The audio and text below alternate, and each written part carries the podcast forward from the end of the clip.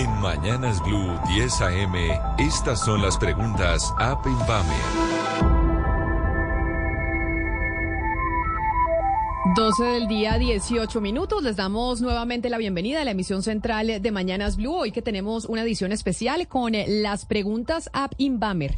Y hoy, Gonzalo, se lo quiero dedicar em, a usted, pero también a una persona que me colaboró durante muchísimos años eh, y que era em, una persona que me acompañó casi 15 años eh, todos los días de mi vida y que precisamente por no tener eh, los mejores hábitos y precisamente por no estar pendiente de su hipertensión, que es lo que yo le digo a usted eh, desde hace mucho tiempo, sufrió un accidente cerebrovascular y hoy se debate entre la vida y la muerte. Y por esa razón, hoy hemos querido preguntar con eh, Apin Bamer qué tan saludables estamos siendo los colombianos qué tanto nos estamos cuidando.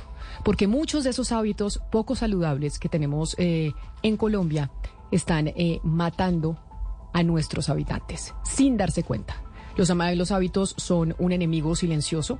A veces la hipertensión está allí presente y la gente ni siquiera se da cuenta que está ahí y que tiene que cuidarse frente a ella. Y por eso eh, saludo a don Martín Orozco de Invamer App, que está con nosotros y nos ayudó precisamente con las preguntas para saber cuáles son los hábitos que estamos teniendo los colombianos en términos de salud. Martín, muchas gracias por estar eh, hoy aquí, por estar eh, con nosotros y por ayudarnos a saber qué es lo que estamos haciendo los colombianos en términos de nuestros hábitos alimenticios, de ejercicio, de dormir, de tomar trago, de fumar cigarrillo y demás. Gracias por estar aquí con eh, esta encuesta de App Inbamer. Camila, buenas tardes y buenas tardes para todos. Solo recordar pues que los resultados que vamos a ver eh, tienen un margen de error del 3.8%, son representativos de toda la población colombiana en todas las regiones, en todas las edades, en hombres y mujeres, en todos los niveles socioeconómicos, en zonas urbanas y rurales. Entonces es una fotografía muy bonita de este tema, pues que, que es diferente a la política y que nos encanta tanto también investigar. Entonces, eh, Cuéntame, Camila. No, es que si le parece vamos a ir conociendo eh, los resultados, pero quiero saludar para que nos acompañe conociendo los resultados, eh, Martín, el doctor Luis Moya Jiménez. Y le voy a decir a usted quién es el doctor Luis Moya Jiménez. El doctor Luis Moya Jiménez escribió un libro que se llama Consejos para controlar la hipertensión, hábitos saludables básicos para manejar su presión arterial. Aquí los que están conectados con nosotros a través de nuestro canal de YouTube pueden ver que yo les estoy mostrando el libro y se lo he venido leyendo de desde hace varias semanas a mi compañero Gonzalo Lázari porque me he venido preocupando por su salud. Y así como me he venido preocupando por su salud, Gonzalo, sin saber, una persona muy cercana a mí sufría de hipertensión y ella no conocía que sufría de hipertensión y tuvo un accidente pues catastrófico precisamente por no cuidarse. Entonces, eh, doctor Luis Moya Jiménez, mil gracias a usted por estar con nosotros hoy aquí hablando de la salud de los colombianos y de ese enemigo silencioso que usted narra en, eh, en su libro. Bienvenido y gracias. Eh, gracias a ti, Camila, por la, por la invitación, muy amable. Porque ya vamos a ver los resultados de los hábitos eh, tan saludables o poco saludables de los, de los colombianos a través de la encuesta App Inbamer. Pero explíquenos, doctor, porque usted lo explica muy bien en su libro, por qué la hipertensión es el enemigo silencioso que enfrentamos los colombianos sin darnos cuenta. Eh, porque lamentablemente da muy pocos síntomas.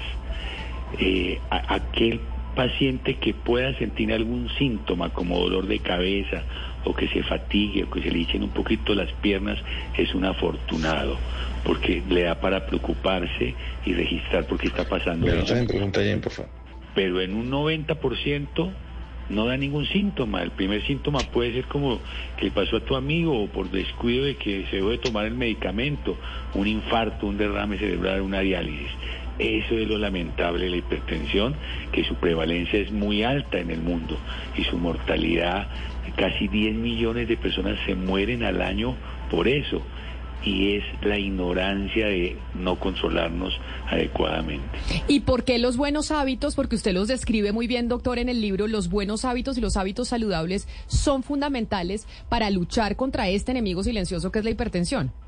El primer hábito es volverse uno responsable de saber que el organismo es una maquinita y que hay que darle mantenimiento, que hay que saber que nuestro motor, nuestra maquinita no para ni de día ni de noche y que hay que saber qué presión maneja, que saber qué frecuencia cardíaca maneja, qué acondicionamiento tenemos y, y saber que hay unas cosas pésimas que nos están inundando para que nuestro corazón y nuestra presión aumente. Las comidas chatarras, el estrés, el mal sueño, como lo vamos a ver en la, en, la encuesta que hicieron, es la obesidad. Se van a dar cuenta que, que es que estamos inundados de pésimos hábitos y es tan difícil cambiarlos en los adultos. No se imaginan las campañas que hemos nosotros hecho en la Liga Colombiana contra el infarto y la hipertensión y la gente no cree. Ellos dicen, no, a mí eso no me pasa, yo no tengo nada y mire, un infarto, un derrame cerebral, una diálisis y las consecuencias son lamentables porque cambia la calidad de vida. No hay que vivir mucho, hay que vivir bien y eso depende de nosotros, de que nosotros aprendamos a cuidarnos. Pues precisamente, doctor eh, Moya Jiménez, basados en su libro y en esas recomendaciones, es que con Martín diseñamos eh, las preguntas para esta encuesta App Inbamer. Y ahora sí, Martín, dando ese contexto, ¿Qué tan saludables estamos eh, los colombianos en términos de lo, de lo que menciona el, eh, el doctor Moya y qué preguntamos específicamente? Sí, nosotros hicimos preguntas sobre nueve hábitos poco saludables. Eh, los voy a leer, Camila, si te parece, para contextualizar a los oyentes. Hacer poco o nada de ejercicio, dormir menos de lo que debería para sentirse descansado, consumir comida rápida como perros, hamburguesas, pizza, pollo, etcétera, pollo frito, perdón, eh, comer fritos, salsas y embutidos como jamones, salchichón, salchichas, etcétera, consumir gaseosas y jugos empacados con contenido de azúcar, conseguir, consumir alimentos empacados como papitas y otros snacks procesados, tener sobrepeso, tomar licor con frecuencia, fumar o estaba también la opción de ninguno de los anteriores. Entonces empecemos como por la parte buena, Camila, si te parece, y es que en ninguno de los anteriores, es decir, quienes eh, reconocen no eh, tener ninguno de esos nueve hábitos malos, por llamarlos así, eh, fue el 27% de la población colombiana. Es decir, solo el 27% de los colombianos no reconocen tener ninguno de esos malos hábitos. Reconocen que, que, no, que, no, que, no, que no hacen nada de esos nueve malos hábitos. Es decir, en teoría sería un 27% de personas muy saludables, por decirlo así. Y entonces, Martín, en términos de, bueno, vamos viendo los resultados eh, de la encuesta para poder además preguntarle, pues, las partes técnicas al doctor, pero para saber los colombianos, bueno, el 27% dice que no hace nada de eso, pero entonces, de esos hábitos poco saludables, ¿cuál es el más, el que predomina más entre la población? El que predomina más es hacer poco o nada de ejercicio, que desafortunadamente lo reconoce el 47%, es decir, casi la mitad de la población. Dice hace poco o nada de ejercicio. Ese es el primero. En segundo lugar, con el 35%, es dormir menos de lo que debería para sentirse descansado. Luego, con un 27%, las personas que aceptan consumir comida rápida, como perros, hamburguesas, pizza, pollo frito, etc. Luego, con 26%, aquellas personas que dicen consumir fritos, salsas y embutidos, con el 26% también personas que dicen consumir gaseosas y jugos con alto contenido de azúcar. Eh, en 22% las personas que dicen consumir snacks como papitas pues, o, todos los snacks procesados y empacados. Un 17% acepta tener sobrepeso y, en, la que menos, en la que menos porcentaje hay de personas que creemos nosotros que hay una subvaloración eh, en el reconocimiento de ese hábito, Camila, para decirle la verdad, es tomar licor con frecuencia que lo reconoce un 5% y fumar que lo reconoce un 4%. O sea, no podemos eh, confiar en esa respuesta, es decir, la gente de pronto sí fuma y sí toma, pero no lo reconoce. En esas dos no confío mucho porque pues no es sino salir a la calle y, ver a la gente, ¿cierto? Y, segundo, pues yo tengo estudios también muy, muy grandes y muy confiables donde sabemos con exactitud que más o menos el 10% de la población fuma.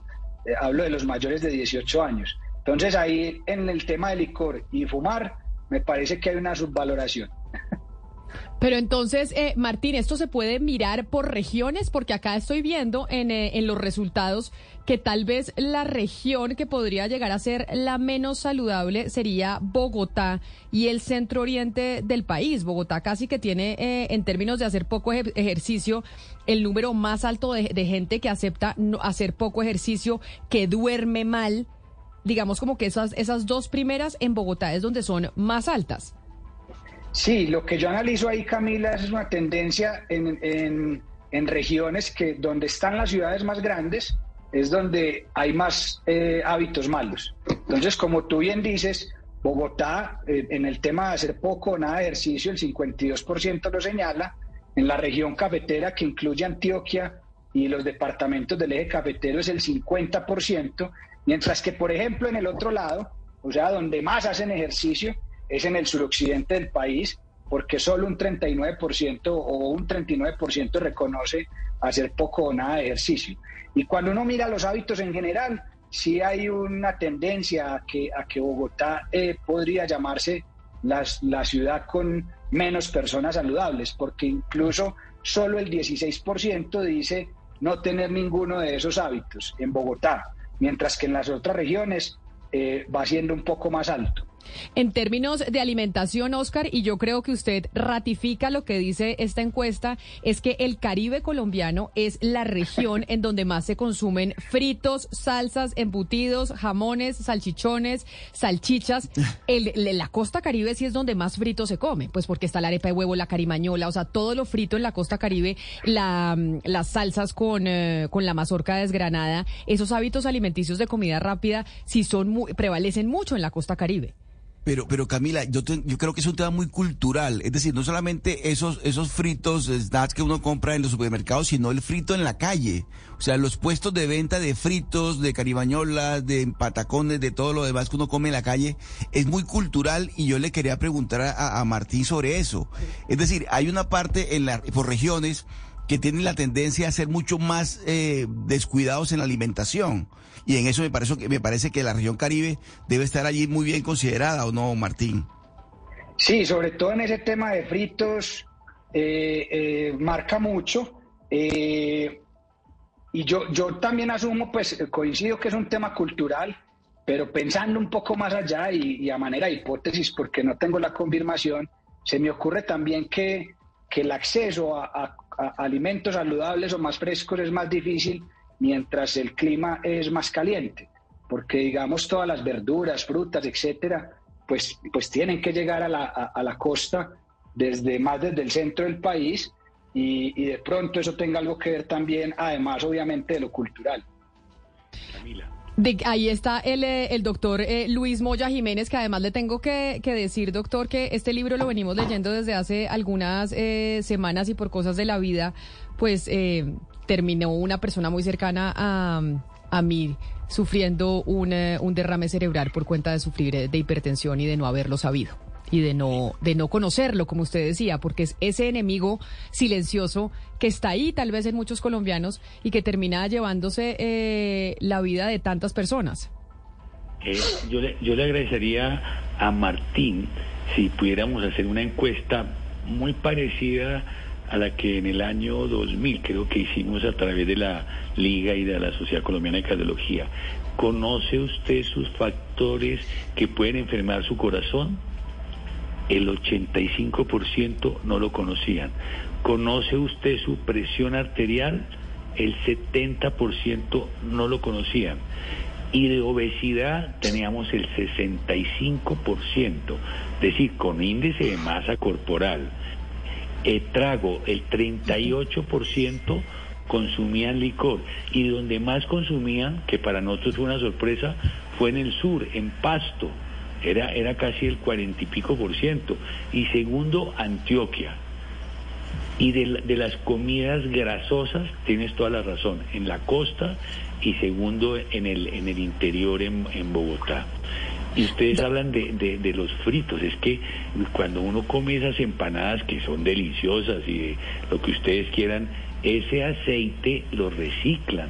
Y ese aceite es lo más peligroso que hay porque tapona las arterias, es lo que nosotros llamamos aceite trans. Y ese aceite trans tapona las arterias, nos puede producir un infarto, nos aumenta la resistencia al bombeo del corazón y nos da hipertensión arterial. La conclusión, de esa, la, perdóname, la conclusión de esa encuesta era que la ignorancia era el factor de riesgo mayor.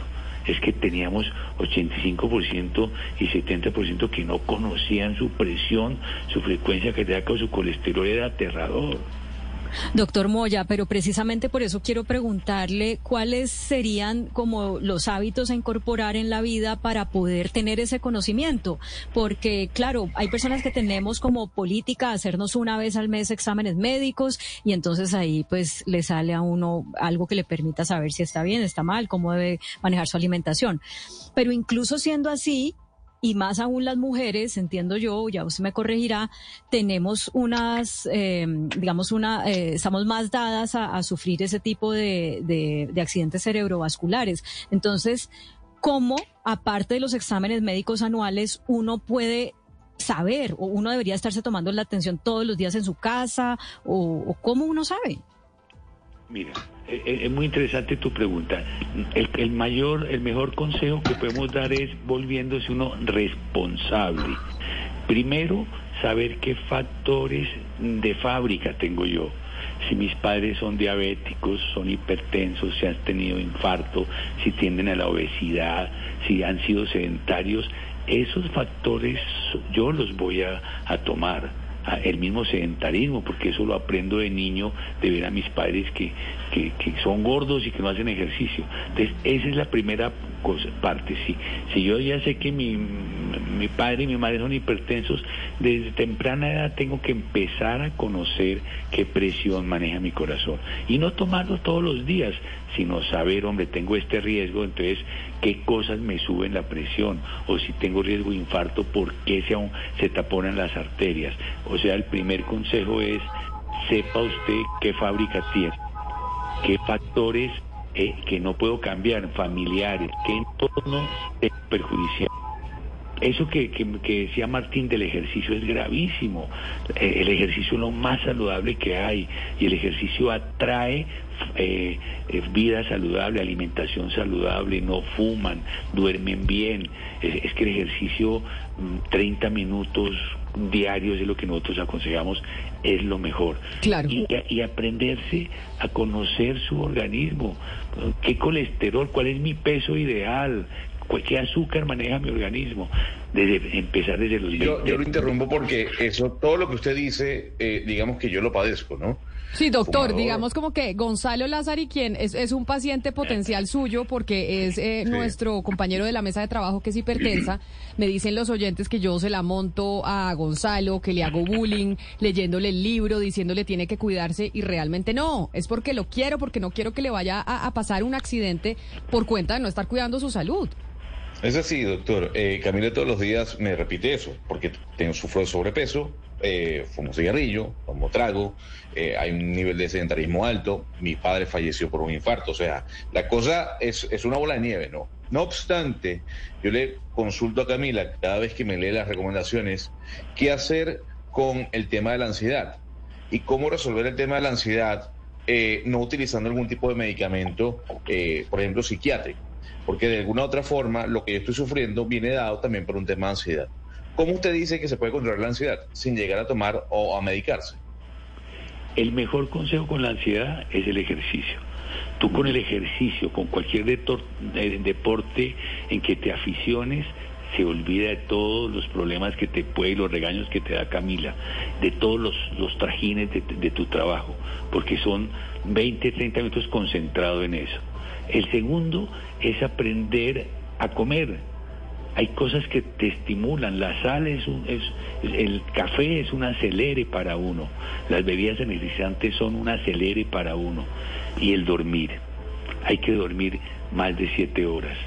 Y hay, hay, hay, cosas muy sencillas para uno aprender a dormir, no con el televisor enfrente, ni con la eh, computador, ni con el teléfono al frente, porque eso nos quita el sueño. Entonces, si tú haces ejercicio, si tú comes decentemente, entre comillas, y tienes y quitas todos los estímulos al dormir, seguro que esa ansiedad te va a bajar. Y la ansiedad tiene toda la razón, acelera tu corazón y al acelerar tu corazón trabaja más y aumenta la presión arterial. Eh, ya que hablamos de dormir, eh, Martín, recuérdeme usted, según los resultados de la encuesta, ¿cuántos o qué porcentaje de colombianos no duermen lo suficiente o lo que deberían de dormir? Un 35% dice dormir menos de lo que debería para sentirse descansado. Y, vuelve y juega, perdón, pues en Bogotá es un 46%, o sea, casi la mitad de los bogotanos dicen no dormir suficiente. Yo estoy dentro de esos que no duermen suficiente y por eso, doctor, le quiero preguntar por eso, porque yo hago ejercicio, yo me alimento bien. Igual para mí dormir es un martirio. Explíquenos cuál es la relación que tiene la falta de sueño con la hipertensión y cómo hacen personas, pues como nosotros, que, que nos cuesta tanto trabajo dormir para, para aliviar eso y para pues no llegar eventualmente a ser hipertensos. Primero, lo, lo ideal son ocho horas de sueño. Segundo, quitar todos los hábitos que tienes al acostarte. Es que casi todos nos acostamos con un televisor al frente. Y eso es un estímulo visual que nos que nos, nos, acaba, nos, acaba con el sueño, o, el celular, o, el, o tener el, computador para resolver. O nos acostamos recién comidos, mala cosa. Y, y, la, la, otra manera ideal para, para dormir es voy es decir, eh, tomar el hábito que este momento me voy a acostar a dormir, no a resolver los problemas que tuve durante todo el día. Y hay cosas que le ayudan a uno naturalmente. Todos los consejos que nos dan las abuelas es muy bueno, eh, que la leche caliente, que, eh, con ciertas hierbas, eso sirve, eso realmente sirve. Y el, eh, lavarse uno el cerebro, voy a descansar, voy a dormir. Eh, eso de leer las 20 eh, o contar las 20 ovejas también sirve, es aislarse uno o hay respiraciones de yoga que sirven para dormir. Doctor, quiero volver con usted sobre la dieta de los colombianos, pero antes, Martín, recuérdenos el número, eh, el porcentaje de colombianos que dijeron no tener buenos hábitos alimenticios y comer fritos y todo este tipo de cosas que complican la salud. Lo, tenemos dividido según el tipo de comida, pero como para tratar de agruparlo, estamos hablando entre 25 y 27% de las personas comen eh, entre comida chatarra, fritos, salsas, eh, jugos y gaseosas con azúcar, alimentos empacados, etcétera.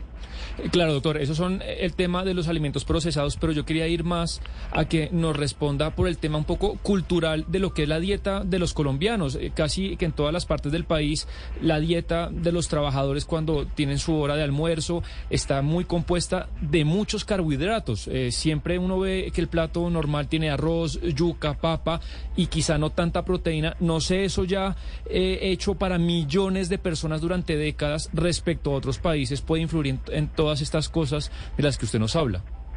Y con un pecado mayor que es el contenido de sal. Imagínate que en la dieta colombiana se consumen más o menos 12.5 gramos de sal y lo aconsejable por la Organización Mundial de, la Salud es comer por debajo de 5 gramos.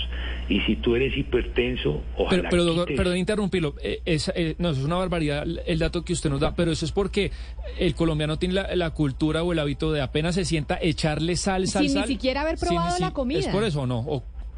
Y los mismos alimentos que preparamos, que vamos a un, a un restaurante, vienen con sal. Y encima nosotros le echamos la sal.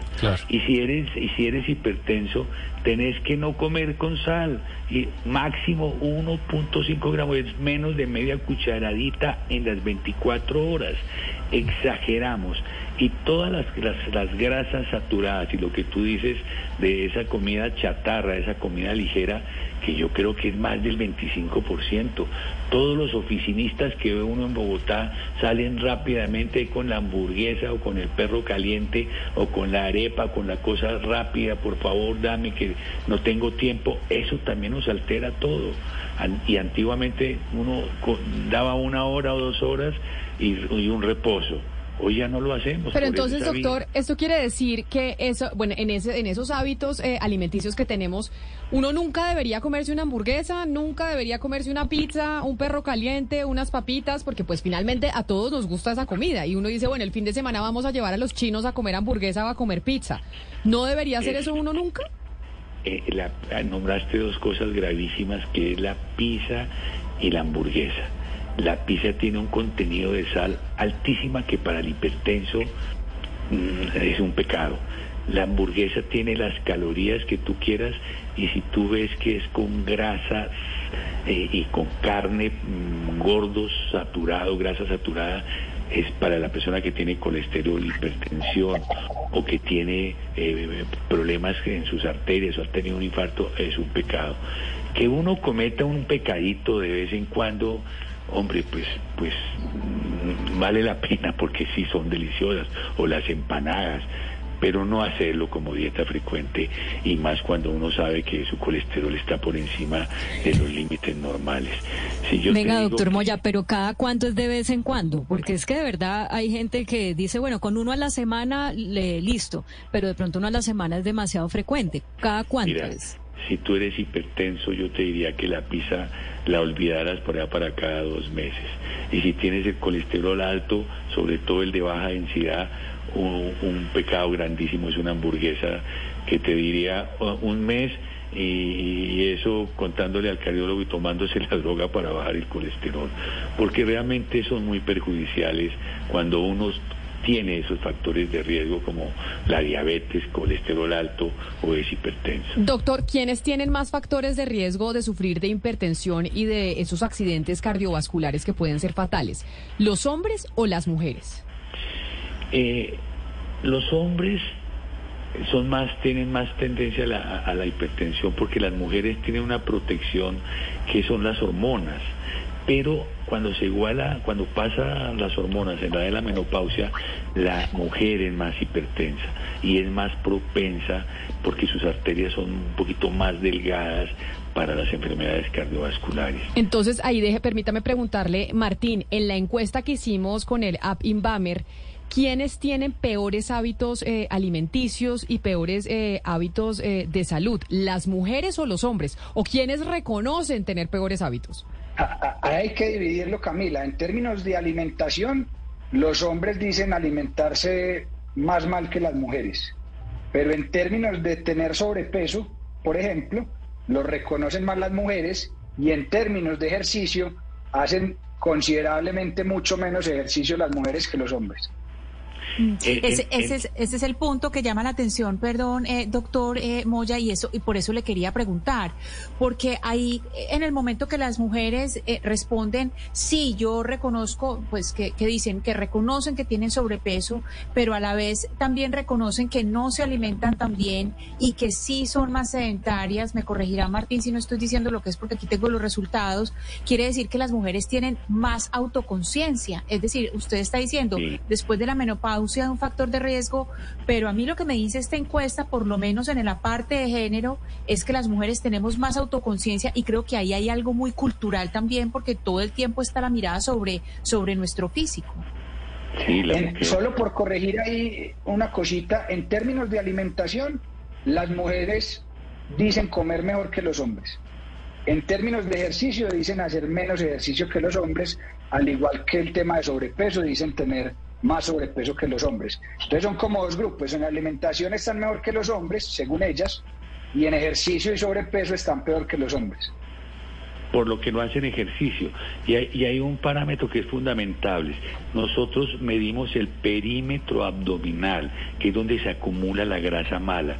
La mujer lo debe tener por debajo de 80 y el hombre por debajo de 90.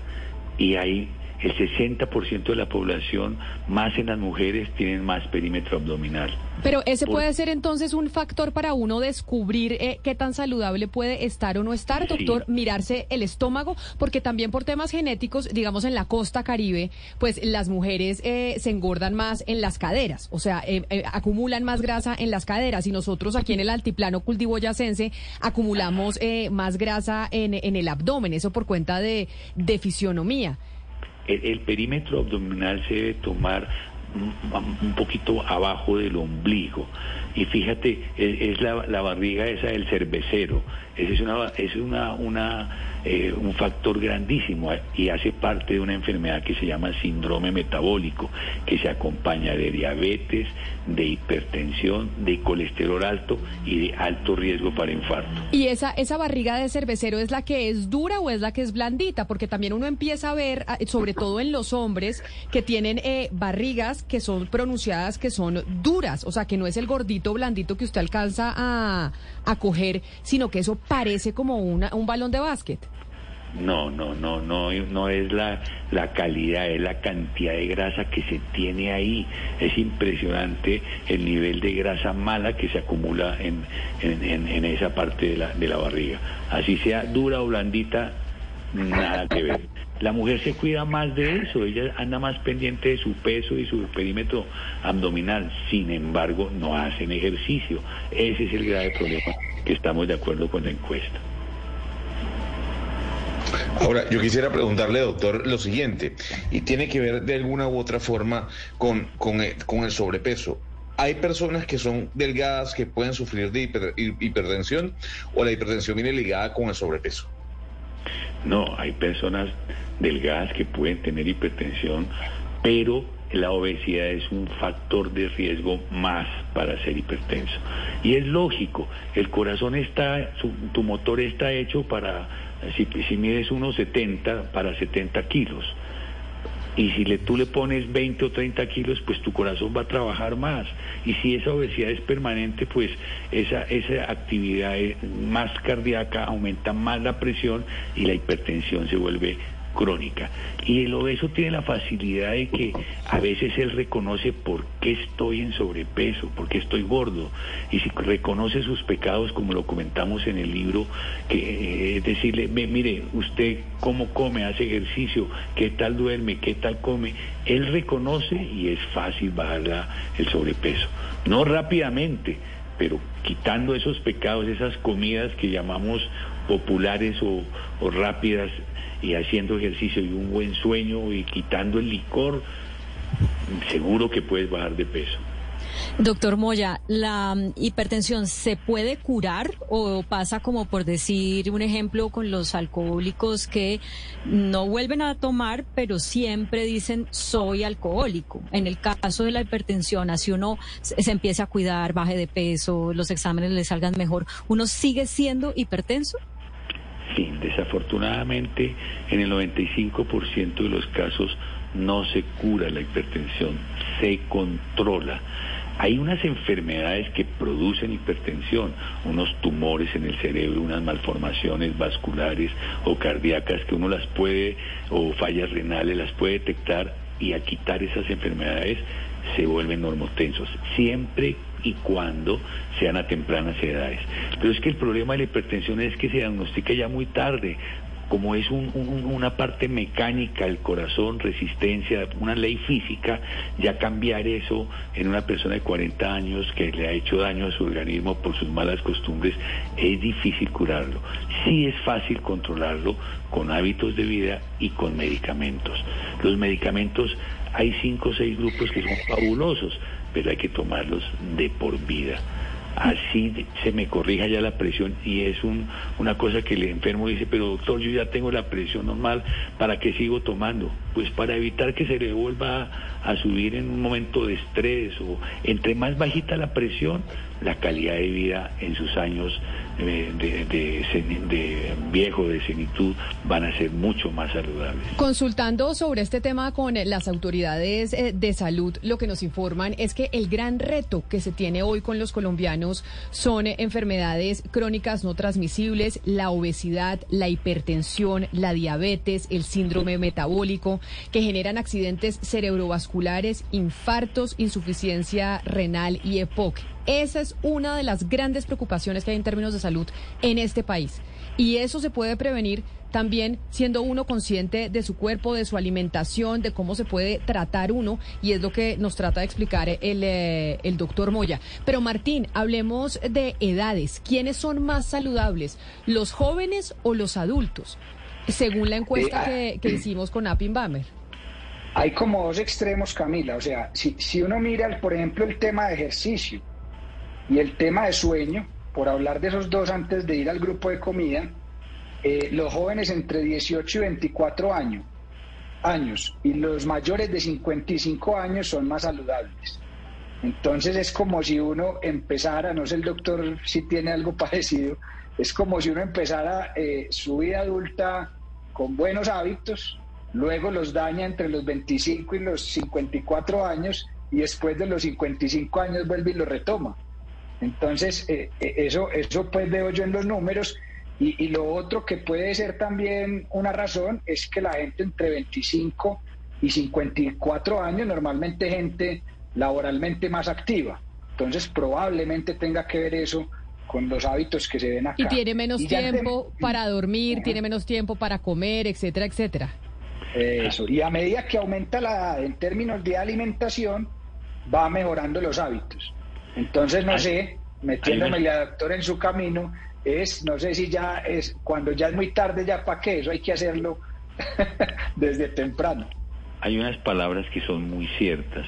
En los primeros 25 años eh, se cuida eh, y se la figura y se hace deporte para la conquista.